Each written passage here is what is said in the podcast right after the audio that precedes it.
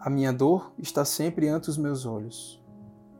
Considera que todas as penas e todos os sofrimentos sofridos por Jesus Cristo durante sua vida e sua morte estavam sempre presentes a seu espírito desde o primeiro momento de sua existência. A minha dor está sempre diante dos meus olhos. Começou desde então a oferecê-las em satisfação dos nossos pecados, agindo já como nosso redentor. Segundo a revelação, ele sofreu sem cessar desde o começo de sua vida até a morte, e sofreu tanto por causa de cada pecado que, se tivesse tido tantas vidas quanto são os homens, ele teria outras tantas vezes sofrido e morrido de dor, se Deus lhe não houvera conservado a vida para sofrer ainda mais. Ah, que martírio para o coração tão terno de Jesus ter continuamente diante dos olhos todos os pecados dos homens. Já no seio de Maria, viu sempre em particular, disse São Bernardino de Sena, toda a falta de cada um de nós, e cada uma dessas faltas o afligia imensamente.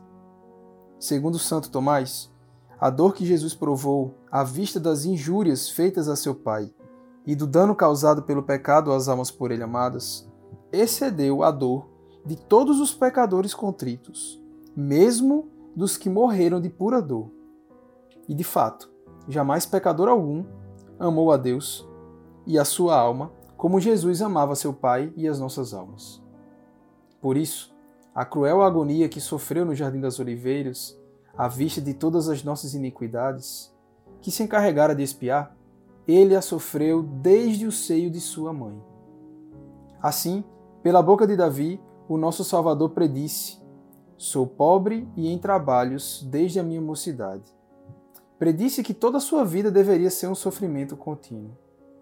Daí deduz São João Crisóstomo que não devemos contristar-nos senão do pecado e, já que os pecados afligiram Jesus durante toda a sua vida, assim nós, que o temos cometido, devemos ter deles dor contínua, lembrando-nos de haver ofendido um Deus que nos amou tanto.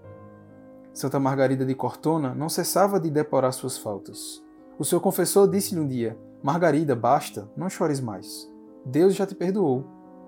Ah, meu pai, respondeu ela, como posso deixar de chorar esses pecados pelos quais Jesus Cristo se afligiu toda a sua vida.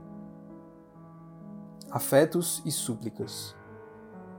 Eis, meu Jesus, a vossos pés, o ingrato, o perseguidor, que encheu de amargura toda a vossa vida. Mas vos direi com Ezequias: E tu livrastes a minha alma para ela não perecer. Lançaste para trás das vossas costas todos os meus pecados.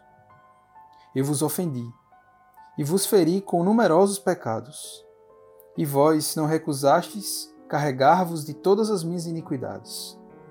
Lancei voluntariamente minha alma ao fogo do inferno, cada vez que consentia em ofender-vos gravemente, e vós não deixastes de libertá-la com vosso sangue e de retirá-la do abismo. Meu amado Redentor, agradeço-vos. Quisera morrer de dor quando penso que tenho maltratado tanto a vossa bondade infinita. Ó meu amor, perdoai-me e vinde tomar posse de todo o meu coração. Dissestes que vos não dignais de entrar na casa de quem vos abre a porta e de morar com ele. Se alguém me abrir a porta, entrarei e cearei com ele. Se outrora vos repeli, agora vos amo, e nada mais desejo do que a vossa graça. A porta está aberta. Entrai em meu pobre coração, para dele nunca mais sair. É pobre, mas a vossa presença o tornará rico. Sim, serei rico enquanto vos possuir, ó Bem Supremo. Ó Rainha do Céu, Mãe dolorosa desse filho cheio de dores, eu também vos tenho causado dores, pois que participastes em grande parte das dores de Jesus. Perdoai-me, pois, minha mãe, e obtende minha graça de ser fiel, agora que, como espero, Jesus entrou em minha alma.